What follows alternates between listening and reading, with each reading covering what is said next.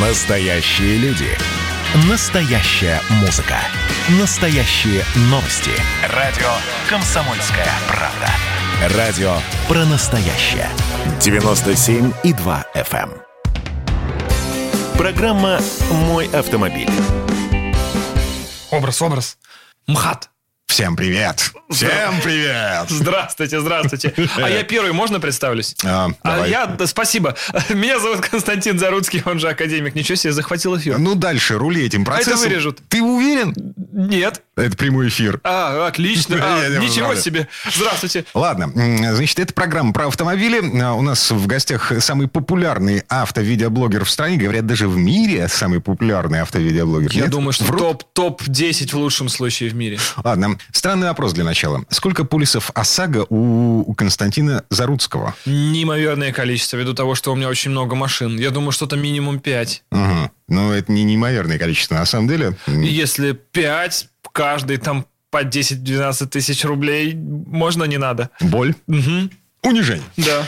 Ам, в связи с чем, собственно, вопрос-то возник. Тут на прошлой неделе вступила в силу очередная реформа, которая, по идее, должна в очередной раз развернуть систему э, вот этой самой ОСАГИ лицом к автовладельцу. То есть... э, Мне кажется, она уже так бешено вращается все эти года, что угадать сейчас, где у нее лицо, а где все остальное уже сложно. Странные места, странными местами она поворачивается к нам периодически. Э, Так вот, нынешняя попытка называется индивидуализация тарифа ОСАГО. Если ты ездишь на красный, если ты э, садишься пьяным за руль, если ты превышаешь скорость более чем на 60 км в час, а, и что там еще, переезд железнодорожный, что-то вот, вот такое же грубое. Переезд майора. Видимо, да. В общем, получай фашист гранат, в смысле страховые компании будут считать тебя потенциально опасным на дороге, и, соответственно, тариф у тебя будет конский. Если ты все это не нарушаешь, э, тебе скидка. Справедливо, да? Мгм, логично. Звучит вроде трезво. А, но есть вопросы. Так. У страховых компаний есть право вводить дополнительные критерии оценки потенциальной опасности, которые ты представляешь э, на дороге. Например, твой пол, семейное Это положение, дискриминация. наличие детей. Сексизм. Эм, дети есть? По крайней мере, ты ничего не знаешь. Встречал, да. Нет. Ладно. Эм, По статистике, которую собирают страховые компании, которые, ну, работают сказка, да? Так. Вот. Женщины с детьми реже попадают в аварии, чем э, мужчины без детей. Удивительная история. Поэтому, Возможно, потому что женщины с детьми в абсолютном значении меньше, чем мужчин без детей. возможно, потому что они реже ездят. Да, именно с детьми. Ага. В общем, так или иначе, э, полис ОСАГО для этой женщины с детьми будет дешевле, чем для мужчины без детей. Так, это интересно. те- Тебе нужно Секундочку. завести Да, детей, завести. поменять Чих-то, просто. Мальчик, ты кто? Все, садись, мы ездим.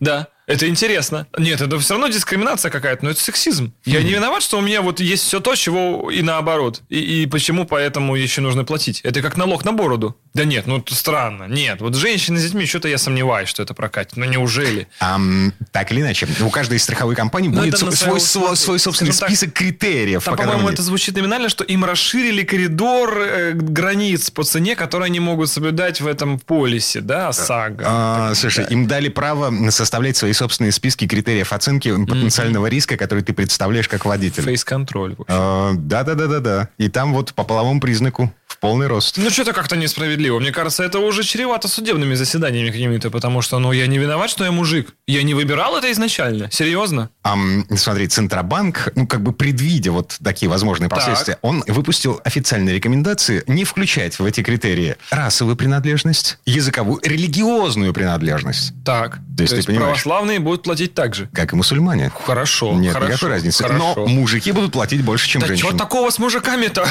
Отцепитесь вы от нас, но мужики мои мужики, ну зачем? Что такого? А что, я ж матери теперь все со скидками будут? Да. Да это несправедливо. Да это дискриминация, это сто процентов. Не, ну мы могли выбрать вот мужик или не мужик вначале. Смотри, есть еще одна разница, еще одно немаловажное обстоятельство. А Если ты недоволен тем, как относится к тебе вот эта страховая компания, Так. если ты считаешь, что тебя дискриминируют по половому признаку, Да. ты можешь пойти в соседнюю страховую Так, компанию. там то же самое будет. да. А у нее может быть другой список критериев. Э, Я боюсь, что тогда могут появиться какие-нибудь специальные страховые компании, у которых критерии всегда самые лучшие. То есть начнется внутренняя борьба. Мгм. Но мы на это надеемся. Но сейчас всегда существует какой-то вариант сговора и так далее. Нет, в целом, э, на самом деле система трезвая. И если мы обратимся к опыту менее развитых стран, как обычно, где давно на старую машину существует дорогая страховка, и отчасти люди избавляются от старых машин, и старые машины стоят так дешево, потому что их содержание только в том числе и по налоговым выплатам, вычетам и страховым стоит дороже, чем новый, то есть нерентабельно становится. Это все же делается для чего? Чтобы автопарк молодел неизбежно. То там это применяется уже давно. Но не все так очевидно. Почему-то, ну, зачем мужикам платить больше, чем женщинам. На дороге нет мужчины и женщин, на дороге есть водитель. Понимание водитель, по крайней мере, в правилах дорожного движения, не, предразум... не подразумевает деление по половому признаку. Статистика. Кто лучше, мужчина или женщина? Статистика а, а тех кто же дешевле, самых страховых компаний. Да, дешевле, дешевле страховым женщины, компаниям обходятся женщины. Но это, а это им обходится, понятно, но это только статистика. Ладно, так или иначе. Короче, вот регистрируем все машины на жен, спокойно лупим страховку. А, там вписан же мужчина. Да, да, да, да, да. То есть ты должен быть вписан, и ты за это заплатишь. Нет, в целом вот по нарушениям, да, то есть есть же у нас Злостные нарушители, так называемые. Это люди в целом известные. Если мы имеем по некоторым правонарушениям рецидив, нельзя бесконечно долго попадаться, скажем, пьяным за рулем. Даже если там на первый раз отпустят, гипотетически, по-моему, предусматривает правила на сегодня. Со встречки, по-моему, первый раз могут отпустить. То второй раз уже точно не отпустят. То есть наша э, система уже сегодня имеет систему э, баль, бальную, как хотите, как ранее и так далее. Скажем, превышение скорости можно делать каждый день. Ничего не будет. Все равно. Вообще без разницы. Можно просто каждый день превышать скорость. Ну и все, будет просто много штрафов. То хотя бы при помощи этой системы можно отвадить как-то злостных нарушителей нарушать, ну, не каждый день. Есть еще одна тонкость, очень важная тонкость. Страховые компании учитывают при оценке потенциальных рисков а, только штрафы, выписанные живым инспектором, не автоматическими Которых камерами. Которых сегодня инспектор не может замерить скорость практически вашу. Я радаров в Питере у инспекторов в руках не видел уже очень давно. Сейчас же все на камеры перешли. Да, да, да, да, да. Угу, это интересно. То есть должен быть физически составленный протокол, в котором а, расписался человек, что он согласен. Или... Ну, такое себе. Получается, привязка очень сомнительная. Когда вас последний раз штрафовал за что-либо живой инспектор? А. Э, никогда, по-моему. Это штрафуют только за какие-то очевидные нарушения. Но за скоростной режим уже давно, по никого не штрафуют. Ну, вот, вот как-то так. Законодатели наши решили, что э, это должно работать. Как работать на практике будет непонятно. Необъяснимо. Вот. Более того, это еще и не работает. То есть ну, закон, закон вступил на прошлой неделе в силу. Так. Вот. А, как обычно в нашей стране бывает, выяснилось, что поспешили слегка. Подзаконные акты до сих пор не приняты. Госавтоинспекция не научилась передавать страховым компаниям информацию о вот этих самых штрафных квитанциях. У них база у одних в Excel, а у других в Word. Но нужно еще 99 миллиардов рублей, я считаю, и все поедет. Угу. Переводить ну, можно мне. Ты справишься с этой суммой? Ну, да, я открою вторую карточку, хорошо. Я скачаю Word, я куплю лицензионный Word и Excel. В общем, вся эта система, по идее, должна заработать где-то дней через 10, может быть, через 2 недели. И страховые компании будут постепенно, потихонечку значит, э, работать с этими списками критериев. Э, женщины, не женщины, мужчины, не мужчины, дети, не дети. Ну, доведут они все это Ну, до ума. на самом деле, опять же, тут есть некая степень противодействия всему этому с точки зрения рынка, потому что, простите уж за мой жаргон, но у страховой компании есть два стула. Первый – это качество клиентов, Второе – это количество клиентов. Потому что, естественно, клиенты есть прибыльные, есть, ну, как только что мы и говорили, да, более выгодные клиенты, менее выгодные клиенты. Но если страховая будет выдвигать жесткий ценз к своим клиентам или пытаться чистить, э, как-то чистить эм, свою аудиторию, чтобы потенциально, скажем так, э, невыгодных клиентов скидывать со своего баланса или брать с них больше денег, то даже на сегодня, к примеру, у меня есть случаи, что мы же все знаем, что у каждого есть коэффициент, да, вот когда вы страхуете за, за, за, за безаварийную mm-hmm. езду и так далее, вот этот коэффициент понижающий, там, повышающий.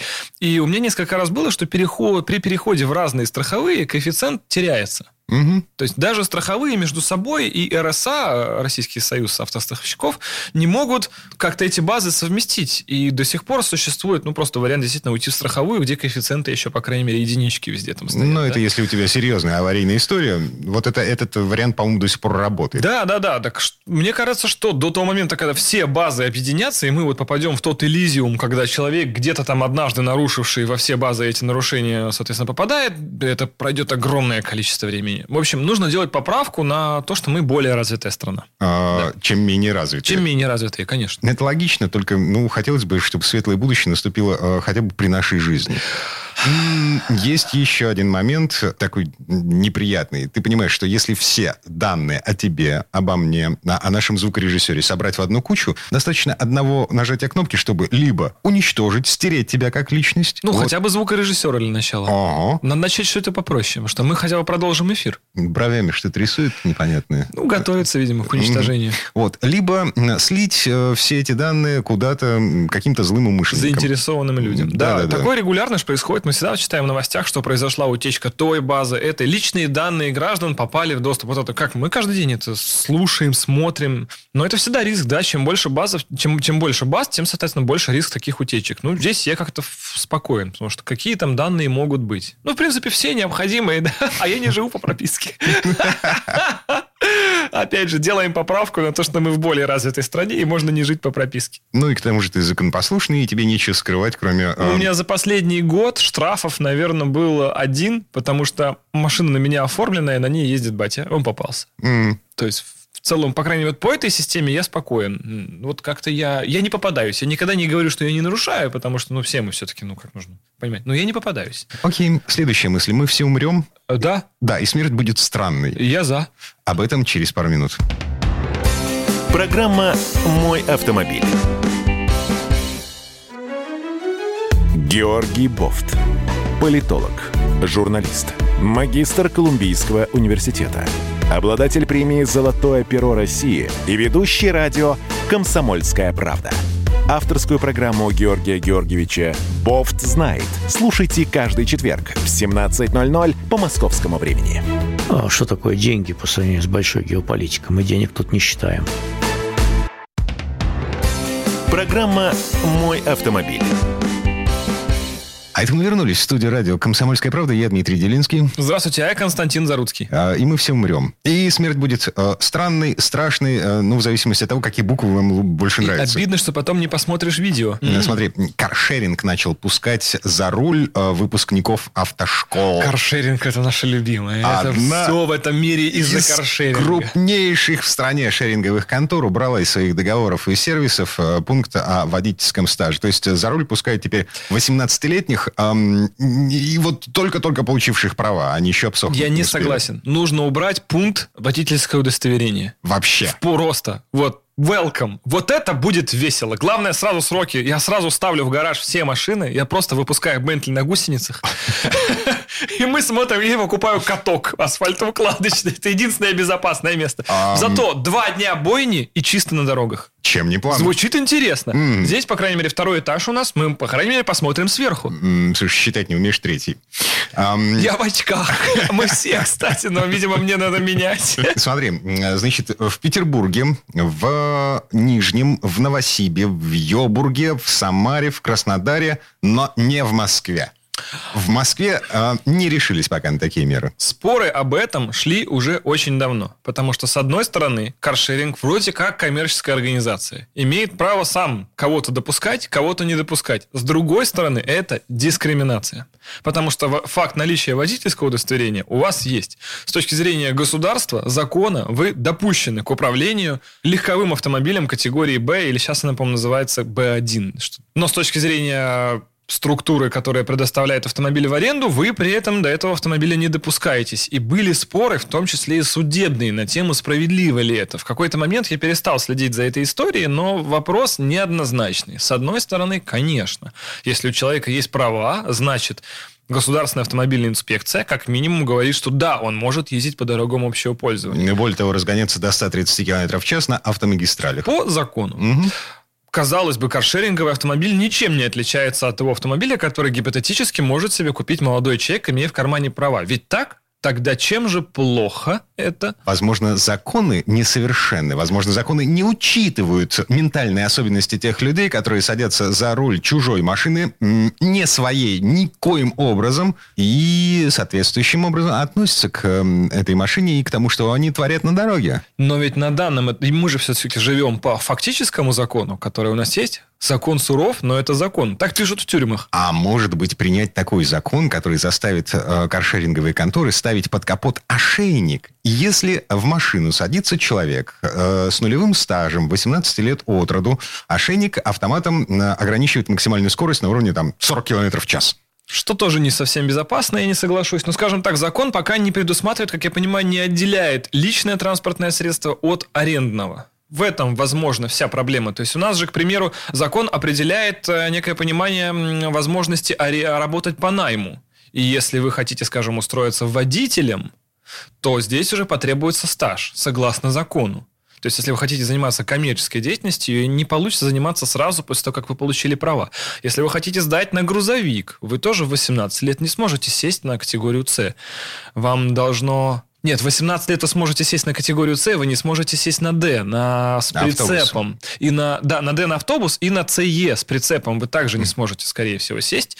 Если не, мне не изменяет память, но это возможно корректировка. Но на автобус 100% это только 21 год должен быть и стаж вождения. Угу. Соответственно, то есть права у вас должны быть не в 21 год получены. Нельзя одновременно сдать, скажем, Б и Д. Если закон будет более гибок, и, скажем, ведет э, в себя некое вот понимание арендного транспорта, взятого там в краткосрочную аренду или в долгосрочную, неважно, тогда мы получим то, что по закону это можно или нельзя. Сейчас все можно. И только частная структура по какому-то своему внутреннему, опять же, дресс-коду, там, фейс-контролю, какому-то анализу человека не допускает его до управления транспортным средством в течение первого года владения правами. Причем тоже, как мы понимаем, стаж – это такая весьма аморфная фраза, потому что стаж, он исчисляется с момента просто получения водительского удостоверения. А у меня есть девочка знакомая, которая 10 лет правам, она ни разу не сидела за рулем в боевом режиме. такие знакомые есть практически у каждого из нас. И их стаж равен нулю по факту. А с точки зрения каршеринга, это отличные ребята, класс, да, все, можно давать им машину. Хотя они ничем не отличаются от людей,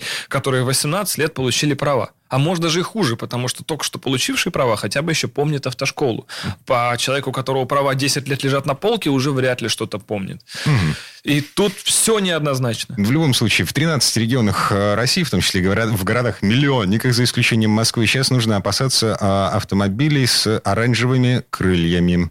Не только разная цветографическая схема бывает на этих автомобилях, но в абсолютном значении я согласен. Новичок может допускать больше. Может, я подчеркиваю, все новички очень разные. Есть люди, кто занимается с детства автоспортом и так далее. То есть тут важно никогда не оскорблять людей, которых вы не знаете заранее. Если человеку 18 лет, это не значит, что он глупый, что он чего-то не умеет, что он не справится и что обязательно с ним будут проблемы. Ему просто 18 лет, и он не виноват в этом. Он просто родился 18 лет назад, не более того. И есть такие 18-летние, кто уже завоевывает и подиумы на авто, автоспортивных соревнованиях. Но, тем не менее, по закону они имеют право водить эту машину. Я напомню, в начале этой четверти часа э, господин Заруцкий собирался выехать на ультратанке своим гусеничным э, Нет, на это в случае, катке. В случае, вот не надо делать из меня демона, там была сноска. В случае, если разрешат водить каршеринг без прав, тогда я снимаю с себя обязательства перед законом и еду развлекаться.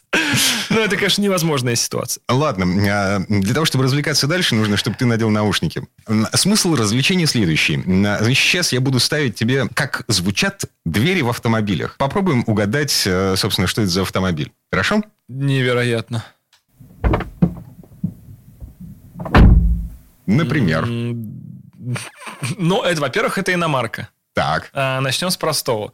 Глухой звук, это какой-то что-нибудь типа D-класс, E-класс. Не дешевое. Ага. Немец. Все. Бэха. Отлично. А какая именно? А какая? А, фиг знает. Э, звук BMW. Так. Ну, э, судя по тому, как оскакивает ручка, это, во-первых, это бюджетная, сто процентов. Это ручка, скорее всего, которая может быть Жигули классика, но в хорошем состоянии. Может быть, Волга какая-нибудь. Что-то отечественное или просто бюджетное. Солярис. Но ручка отскакивает. Забавно, хотя там еврохват. Вот это точно классика. А. Да? Нет? Так, ну-ка. Ну, Жигули. Или Жигули, или Волга. Это фрагмент из твоего свежего ролика про Kia K9. Да, я угадал, значит, все нормально. Ты помнишь, ты там тыкал пальцем и говорил, дешевка, дешевка. Это бедность, да, это полностью отсутствующая шумоизоляция. Ну, серьезно, это прям Я тут э, с удивлением узнал, что, э, во-первых, существуют специально обученные люди, которые разрабатывают, работают со звуком закрывания В открывания хороших дверей. машинах звук закрывания двери разрабатывает акустик. Да. И Психоакустик. первыми, если не ошибаюсь, это придумали Альфа-Ромео. Зачем? Потому что это часть маркетинга. Вам приятно слышать, как закрывается именно эта дверь. Ну, Поэтому первая дверь, вот этот звук я бы себе взял. Ну, он действительно хорошо закрывался. Со временем, когда вы набираетесь опыта по автомобилям, вы знаете, что именно вот такой звук – это признак богатства. А именно такой – это бедность. да, низкий звук, да? Низкий, хлопающий. А, вот для сравнения звук э, совсем-совсем дешевый.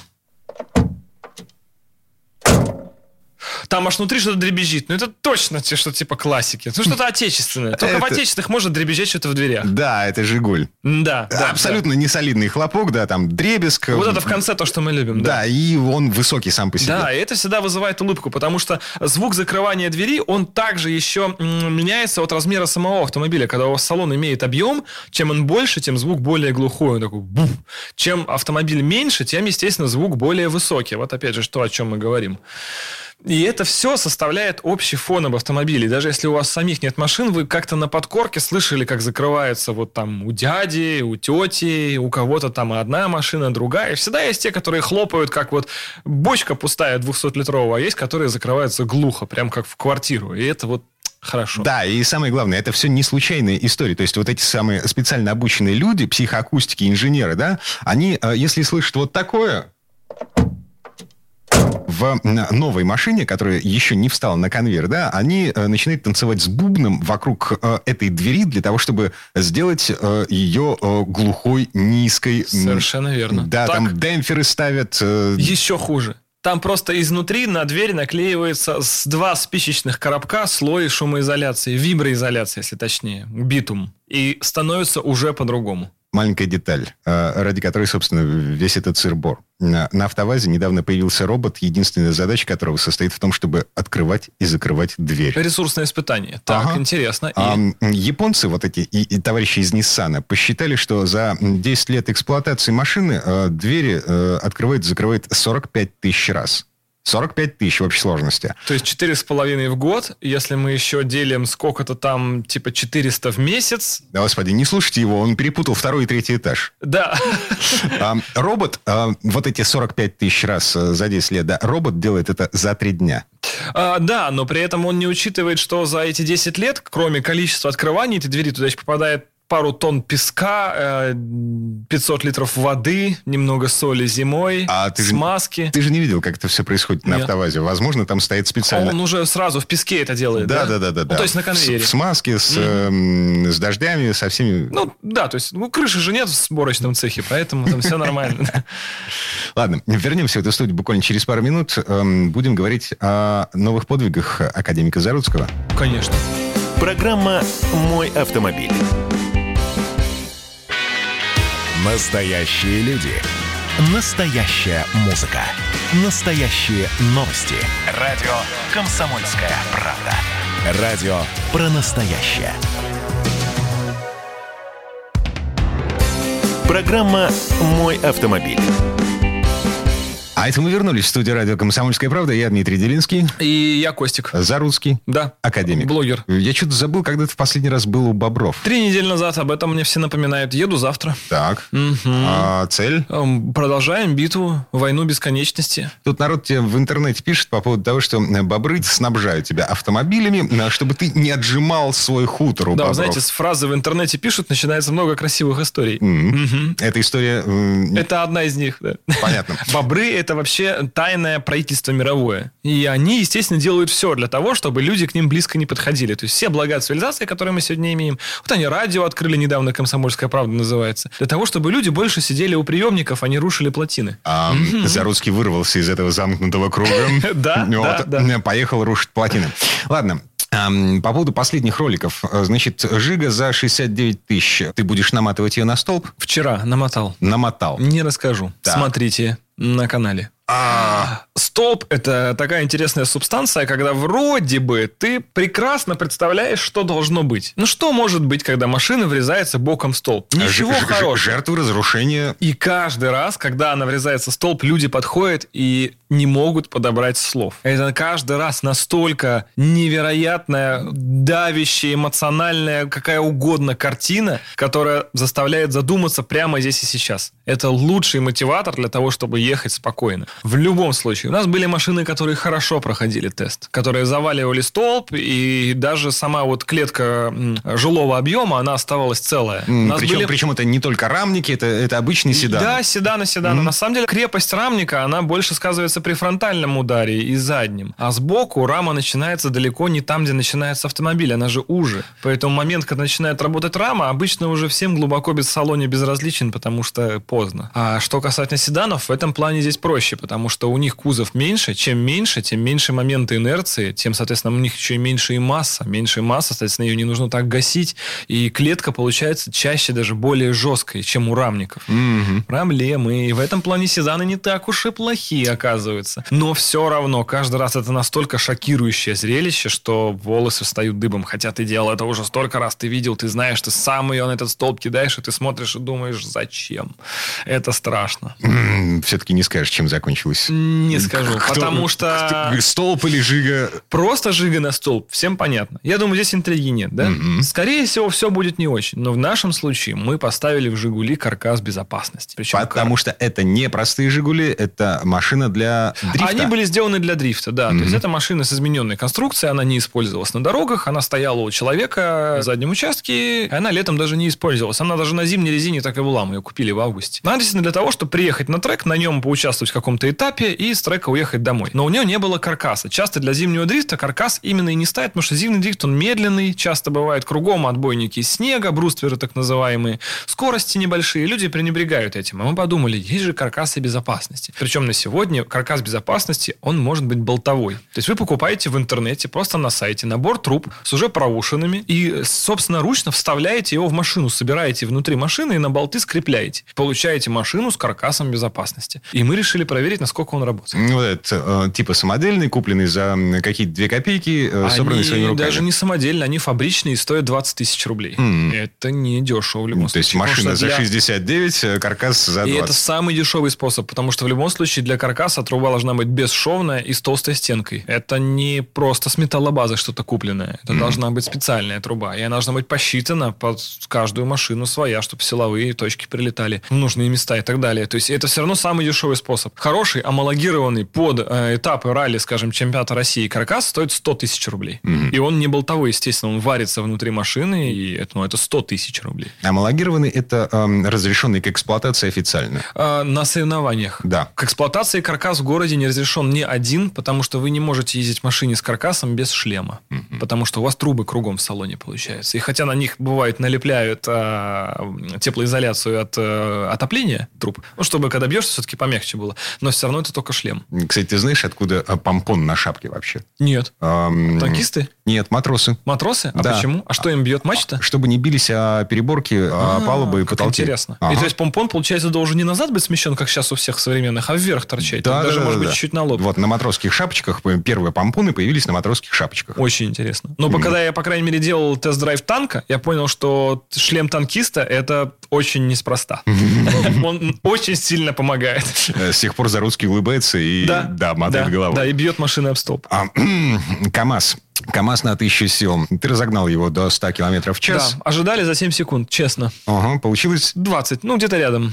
Ну, чуть-чуть, да, Да-да-да, незначительно. чуть-чуть не успели. Но в- это очередной раз доказывает то, что мои познания об автомобиле не идеальны, как и в целом у всех. Потому что, имея мощный двигатель, мы всегда забываем, что за двигателем стоит трансмиссия. А движок, кстати, какой? Чё От там? Scania. Ага. У Scania была R-серия. Это V8 с огромными турбинами, которые развивают по 3-5 тысяч ньютон-метра крутящего момента. Представьте себе. То есть, к примеру, вот сейчас я приехал на машине, в которой 270. А там 4000. Ну, почему бы нет? Представляете, как эта штука едет куда угодно. Просто она просто едет. Это даже не паровоз, это еще круче. Но за ней должна стоять коробка передач. Эту мощность нужно с двигателя каким-то образом доставить до колес. И такая коробка передач, она очень сложна. Она очень массивная, тяжелая. Она должна там специальные шестеренки очень специально друг другу водить. Там ни, никак. Это не обычная легковая коробка передач. Угу. И даже не та, которая в КАМАЗе. Ну, то есть, э, двигатель от Scania есть, но коробки передач от Scania... Есть, тоже есть. Но и это не помогает. Угу. Дело в том, что коробки передач, которые работают с такими двигателями, или двигателями, я все время забываю. Двигателями. Двигателями, да. Они тоже весьма специфичны, потому что вы не можете переключать эту коробку так быстро, как легковую когда у вас такое количество мощности и крутящего момента, удар недопустим на трансмиссии. Потому что если у вас 5000 ньютон-метров, еще и с ударом прилетают дальше куда-то там на карданы и мосты, это все срезает вообще в лес, в огород. Ну, я, я помню, на предыдущей версии, э, кор... господи, раздатка от БТР Да, и ее раскололо пополам при попытке тронуться. От БТР. Русская армия. И то к таким оборо... моментам оказалась не готов. Потому что в БТРе стоит э, два мотора от газона или от зила. Поэтому эти коробки, они э, в работе своей весьма плавны и медленны. Для того, чтобы крутящий момент, когда он начинает подаваться, подавался тоже спокойно. А когда вы хотите разогнаться быстро, это же переключение доли секунды. А эта коробка его не может за долю секунды физически, у вас просто не получается. Рычаг не может воткнуться из одного положения в другое так быстро, потому что он там в коробке управляется еще и пневмомеханическим образом. Вам там внутри вот эти муфты помогают двигать еще дополнительные устройства, которые по рычагу сверху понимают, что делать, и там маленькие фишки фиксики сами двигают коробочку передач куда надо. Ну, и понятно. они не успевают сделать это так быстро, чтобы переключиться. А, то есть в итоге, по факту, ты теряешь половину времени разгона только на переключениях. На переключениях, да. И еще на том, что и сама машина весит 5 тонн. Mm-hmm. Все-таки 5 тонн на огромных колесах. Все это работает совсем не так, как мы предполагали. И дизельный двигатель, который грузовой, у которого максимально возможные обороты это 2700. Mm-hmm. Это отсечка. И вот этот вот диапазон, в котором двигатель работает, он там буквально с полутора тысяч до двух семьсот. То есть 1200 оборотов – это вот вся ячейка, в которой вы можете жить, в которой он едет прям максимально мощно. А решение проблемы есть? Неизвестно. Угу. С одной стороны, есть грузовики с роботизированными коробками передач. Автомат, полуавтомат, проще говоря. Но он также содержит в себе датчик крутящего момента и на первых передачах не дает рвать с места, чтобы, опять же, не угробить за собой мосты и кардан. Угу. Мы столкнулись с неизведанным. Мощность мощность есть, все есть, передать ее быстро не получается. В итоге, по факту, а, значит, Константин Заруцкий будет изобретать новую систему передачи крутящего момента на оси, да, на ведущие колеса. Для да. того, чтобы в итоге разогнать таки этот КАМАЗ Быстрее, до сотни за, за возможно, 7. да. Разные варианты есть. Первый вариант – это уменьшение количества самих передач. То есть прыгать с передач в грузовике передач там бывает по-разному. Бывает 12, 14, 16, 18 передач бывает. Там коробка такая чуть сложнее. Есть она вроде похожа, но там еще дополнительные всякие кнопочки и так далее. И даже в такая коробку в одну и ту же передачу это может быть не одна и та же передача. Значит, есть задача подобрать передаточные числа таким образом, чтобы количество количество переключений было все-таки одно. То есть есть первая передача, на которой грузовик стартует, и вторая передача, на которой грузовик в отсечке развивает 100 км в час. Но пока что это получается неэффективно. То есть первая передача получается слишком длинная, грузовик стартует не так резко, а которая за этой передачей должна идти, опять же, или не попадает уже в рабочие обороты оптимально, или, опять же, оказывается слишком короткой, что он в конце этой передачи не достигает 100 км в час. Все сложно. А теперь самый важный вопрос. Нафига? Узнать, что будет если. Получить все-таки очень быстрый КАМАЗ. В свое время ребята из Ламборгини столкнулись с подобной проблемой. Они сделали проще. Они сделали 100 км в час на первой передаче. Им было никак не сделать могучую коробку, которая могла быстро переключаться, и они сделали такие передаточные числа и такую мощность, что на первой можно было ехать 110. И все, нет переключений, нет проблем. Вам нужно было просто включить первую передачу, размотать обороты, до, до, пока вот еще не страшно, и бросить сцепление, будь что будет. В 30% случаев все срезало и рвало. В остальных случаях лампы побеждали. А, это такая демонстрация возможностей, да? да? Технических возможностей. Да, да, да. Ладно, ждем видео с очередной поездки академика Заруцкого на хутор Очень. Мы тоже. Ну, наверное, бобра приручать уже? Или, не Если сейчас набрать в интернете ручной бобер, то он не один. Прям реально люди ловят бобров и их приручают. Я не представляю, как можно штуку, которая молит вокруг себя дерево, бетон и все, что только видит, можно каким-то образом приручить. А они такие милые, их же отмывает шампунькой, у них такая шерстка классная, они хрюкают, визжат, прям такие няшки, но их зубы за один присест берцовую кость перемалывают. А один это... укус и ноги нет. Это, во-первых. Во-вторых, им нужно постоянно что-то грызть, грызть. Потому, что, потому что у них зубы растут постоянно. Да. Их, их нужно стачивать обо что-то. И в-третьих, они как бы живут в воде, которой дома не так много. Можно запустить его в джакузи, но это из разряда крокодил в ванной. То есть это все очень весело, но хочется вспомнить из какого кино. Все чудесатей, чудесатей. Да. В следующей части программы будем говорить о возвращении из путешествий. Программа «Мой автомобиль». Это называется партисипаторное проектирование. Если сами жители двора будут участвовать в установке этой конкретной лавочки, то по социологическим данным меньше вероятность того, что они нарисуют на ней там слово Аплодирую вам, Эдвард. Ну мы же с вами трезвомыслящие люди. Эдвард меня убедил, что это нормально. Отдельная тема с Олегом Кашиным и Эдвардом Чесноковым. На радио «Комсомольская правда». По будням в 9 вечера по Москве. Тоже мочить в сортире, но других и не так. Программа «Мой автомобиль». А это мы вернулись в студию радио «Комсомольская правда». Я Дмитрий Делинский. И Константин Сергеевич Заруцкий. Он же академик. Угу. Так говорят в интернете. Осень начинается. Ну, в общем грустном. время возвращаться из путешествий, потому что все заканчивается рано или поздно. Я вот путешествовал, путешествовал, и чувствую, что пора прям возвращаться. Ну, уже серьезно. На хутор. На хутор, На путешествовался там в Питер, там... Вдоволь, прям в Купчино путешествовал. За шавермой путешествовал недавно. Куда еще? В Ларек путешествовал. Очень понравилось. Моя дочка в режиме самоизоляции, вот когда все было закрыто, э, и детские площадки были полностью закрыты, она, значит, намотала несколько кругов по квартире, и 4 года, вот, остановилась, задумалась, мне нужно написать записки об этом путешествии. Это интересно. Да. И то есть записки, их не одна. То есть а... были какие-то, видимо, опорные пункты путешествия. А, ты понимаешь, вот как бы... Где-то листо... перепахала ее возле третьего косяка. Листочки формата А4 она так. сейчас разрисовывает вот такими волнистыми линиями. Доктором будет. Видимо, да. Угу. Я уже пытаюсь понимать этот почерк. Ладно. Угу. Смотри, а, мой фокус за это лето прошел где-то, ну, порядка 7-8 тысяч километров. Я точно не помню. В багажнике у него уютно пахнет так немножко болотом, немножко грибами. Класс. Потому что Класс. в прошлые выходные значит, Класс. я немножко переоценил свои силы. А, угу. Во-первых, провалился в болото, во-вторых, принес домой 10 в килограмм грибов. На фокусе. А, нет, лично на, на, на ногах. А, да, двумя ногами. Угу. Угу. Я понимаю, что еще пара недель, и я поеду на мойку, сервис, на химчистку, что там еще можно сделать с машиной? Ну, зависит от состояния машины. После болота с ним можно сделать капиталку. Я рекомендую коробку переберите. О, спасибо. Ну, хуже не будет, да, да, да, да, да. И деньги наконец-то куда-то освоятся. Ага. На самом деле, когда вы приезжаете с э, путешествий, во-первых, в салоне долго было большое количество людей, и вы были в другом регионе. Современная эпидемиологическая обстановка располагает к тому, здравствуйте, что что-то могло оттуда приехать. Есть, опять же, запахи неприятные, да? Они могут появляться от чего угодно. У кого-то кот там не дотерпел до нужного места, у кого-то рыба там. Я сегодня на ночь забыл рыбу вяленую в машине. Не вяленую, а копченую. Ну, это еще ничего. Я знаю решение. Машина была не моя. А? Да.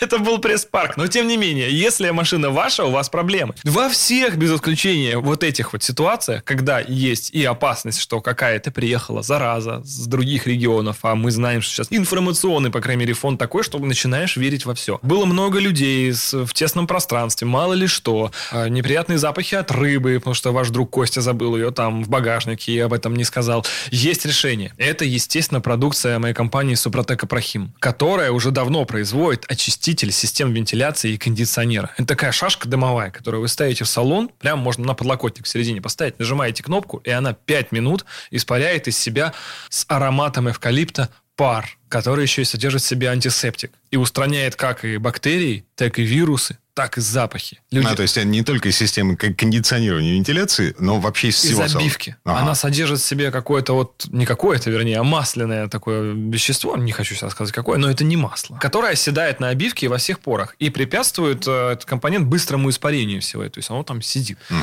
И, соответственно, все запахи, которые были, вытравливает за все это время, успевает за счет того, что содержится, опять же, антисептик и ароматизатор. А поскольку, когда эта шашка в вашей машине находится включенной, мы крайне рекомендуем машину завести и поставить кондиционер или печку на рециркуляцию, то все это еще также забивается и находится в воздуховодах и даже в фильтре. Потому что фильтр, он ну, хоть и отфильтровывает всю заразу, которая проникает в автомобиль, но он в ней же и остается. Соответственно, единственный момент, где ее можно настигнуть, нахватить и уничтожить, это этот самый фильтр. Поэтому мы все время говорим, заводишь тачку, включаешь рециркуляцию, ставишь нашу шашку, очиститель системы вентиляции и кондиционирования, ждешь, смотришь через окна на это все. Шашка перестала дымить, распахнул окна, чтобы просто лишний дым вышел. И... Погоди, смотришь снаружи? Да. А, ну... Не, внутри не, не надо. Слишком много дыма, и все-таки это антисептик. Он же все-таки призван бороться с вирусами, а люди некоторые сами себя вирус представляют. Зачем бороться с человеком? Поэтому смотреть нужно снаружи. Очень эффектно выглядит, как будто внутри э, хамам или сауна. Здорово.